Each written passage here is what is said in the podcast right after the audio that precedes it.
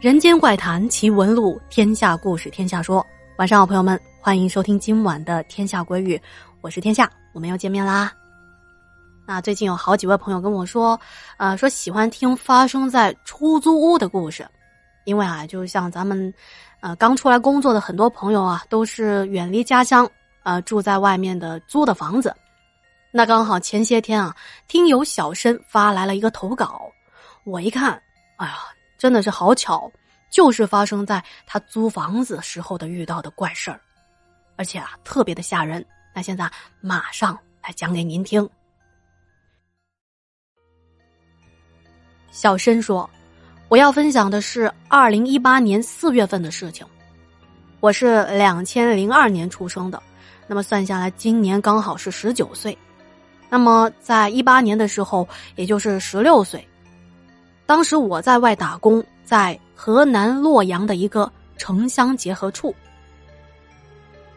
回想起小时候，我是一个特别乖的孩子，人呢也特别的腼腆，在小学五年级之前，学习成绩也特别的好。但是随着到了青春期叛逆的时候，慢慢的我就不想受到学校的约束，那学习上面我就故意去怠慢他。比如考试的时候，明明知道题目的答案，就是故意的去答错。在之后啊，就去找一些学习成绩很差、上课爱捣乱的同学一起玩啊，当时也不知道为什么自己会变成那个样子。特别是我升到了初中，来到了一所寄宿制的学校，因为家里人没人能管得着我，我就更加的放肆了。不仅上课捣乱，翻墙上网。啊，总之，坏学生做的事情，我是一件都没有落下。就这样，在二零一七年十五岁的时候，初中就读不下去了。我爸妈是不想让我退学的，但是呢，拗不过我，他们就跟我说：“那你就先去外面打工试试，如果你坚持不了一个月，那就赶紧回来念书，因为外面是很苦的。”那时候年轻气盛啊。我也不把父母的话当做一回事儿，于是在家里待了一天，我就到一个饭店去应聘服务员。我就不相信自己能养活不了自己。在那儿啊，老板一个月给我一千五，管吃不管住。因为当时小嘛，也不知道自己能做什么，想着有工作那就先接着，不能让父母瞧不起我。因为饭店不管住嘛，所以我就带着父母给的五百块钱的生活费。我就准备到饭店附近的一个城乡结合处租一个单间，凑合住着，因为图便宜嘛，就一直往深处走，然后就找到了一栋老式的自建房。这栋房子啊，一共有四层，房子的顶部是用瓦片盖的。刚进去房子的时候，嗯，觉得有一些不太舒服，因为我当时去的时候是大中午，可是屋里头啊漆黑一片。就是给人一种特别阴森的感觉，再加上很热的天气进去，可我就是浑身发冷。但是我抵不住这价格便宜啊，而且还不需要押一付三，我就很快的住了进去。我租的这个单间呢很小，大概也就是七八平方米，在靠床的位置呢有一个窗户，一个月才一百二十块钱。在发生怪事之前啊。我一直在那住着。当时打工啊，从饭店的服务员做到了后厨打杂，然后又学会了切配。那么简单介绍一下当时我工作的时候需要做的那些事情，就是前台点菜，然后送菜单到我的手里。我根据菜单上的每一样菜品，抓取适量的蔬菜和肉类等等，装成一盘，然后递给厨师，厨师就可以直接拿起来炒菜了。接着出菜之后，我会告诉打杂的送到哪个桌子上。当时那个饭店切配就只有我一个人，而且客流量非常的大，所以每天干活干下来啊，我都觉得特别的累。每一次晚上一到出租屋里，都瘫倒在床上不想起来。就这样，有一天这怪事儿啊就发生了。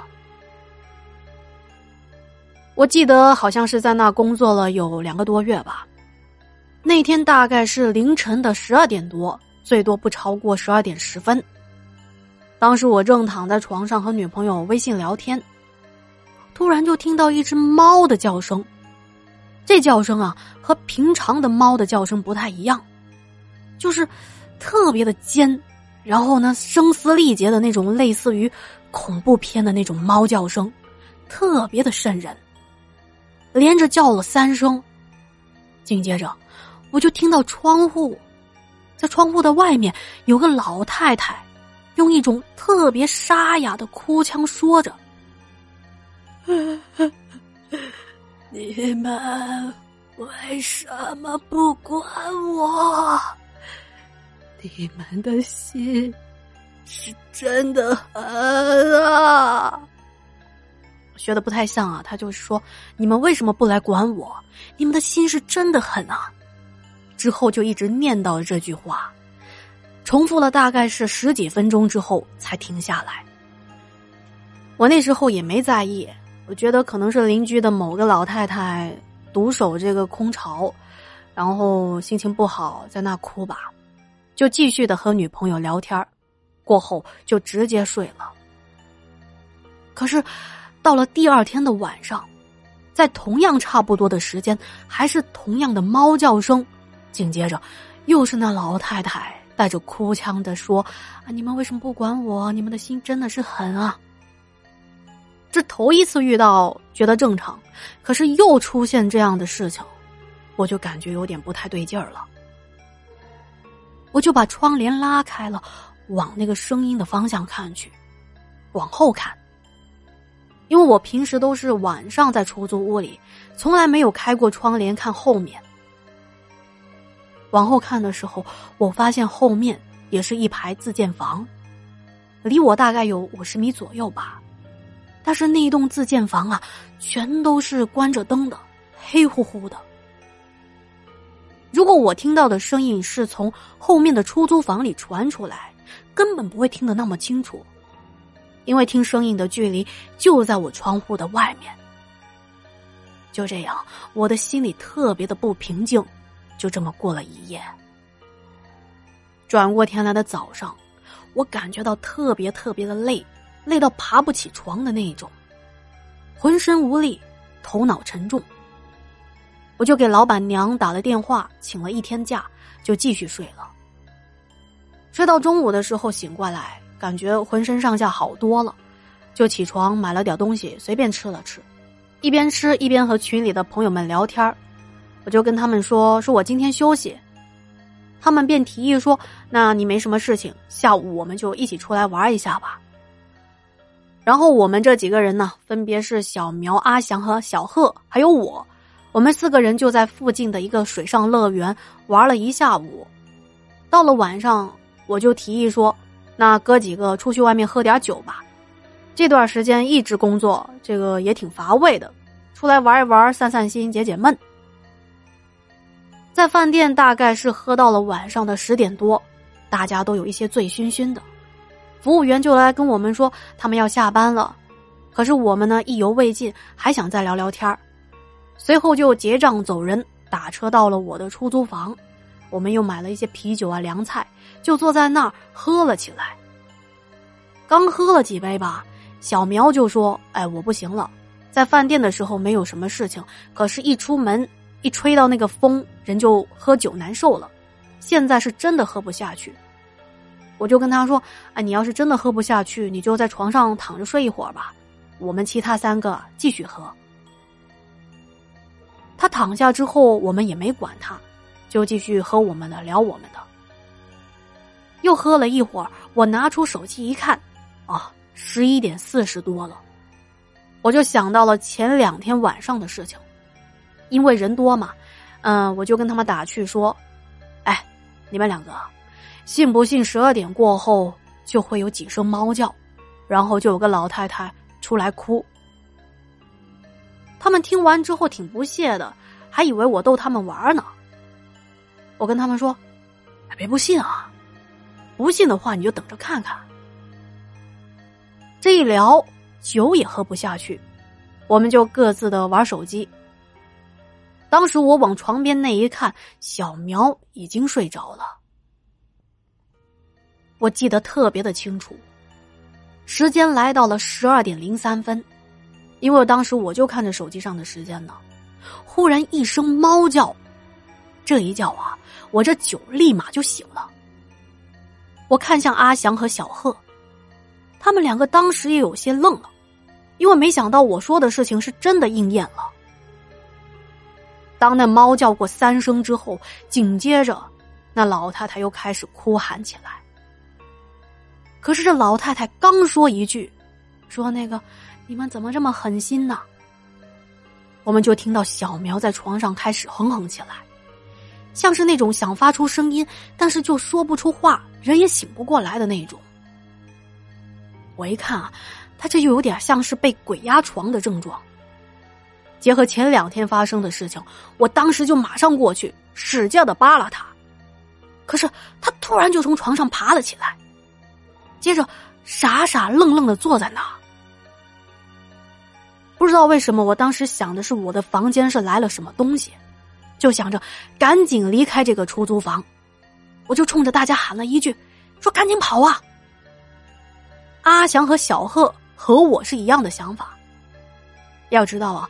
鬼压床的时候，小苗是在睡梦中的，但是他听我说赶紧走的时候，他没有任何的迟疑，秒懂了我的意思。于是我们四个撒腿就跑。等跑到大街上，我们坐在地上缓了好一阵子，才平息了气息。我就问小苗：“我说你怎么了？刚才我看你一直在嘴上哼哼唧唧的。”接着他就告诉我，他说。我躺在床上没一会儿就睡着了，睡着睡着，我梦到一个老太太哭喊着说：“哎呀，我好难受啊！啊，你们也不管我，就说这些可怕的话。”之后我发现我醒过来，可是我就是说不出话来，身体也动不了。接着我就感觉到有人在拽我，突然之间我就能动了，所以当我听到你说赶紧走的时候，我就跟着你们一起跑了。之后，我们四个不敢再回到出租房，就在网吧熬了一夜。第二天，等他们三个回到他们自己的家，我一个人啊更是不敢回到那个出租屋。就这样，我在网吧里过了两天。再然后，我赶紧去找了新的房子，那个房子比较贵。在中午之前呢，我是回到那个旧的出租房收拾行李。当时我去的时候，我发现我房间的门大开着。也就是说，我们当时跑出去的时候，房门没有关，大灯也亮着。我回去的时候，这些一切如常，也说明我这房子没有人来过。还好啊，我也没在里头放什么贵重的物品，所以当天回去之后收拾行李，我就赶紧的搬离了这个可怕的出租屋了。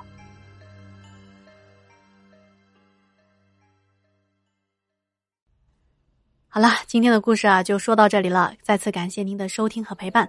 哦，对了，还有一件事情啊要跟大家说一下，就是，呃，接下来在九月二十七号，也就是明天开始到十月十七号这段时间呢，喜马拉雅官方举办了这个洗米团优惠活动，我也报名参加了。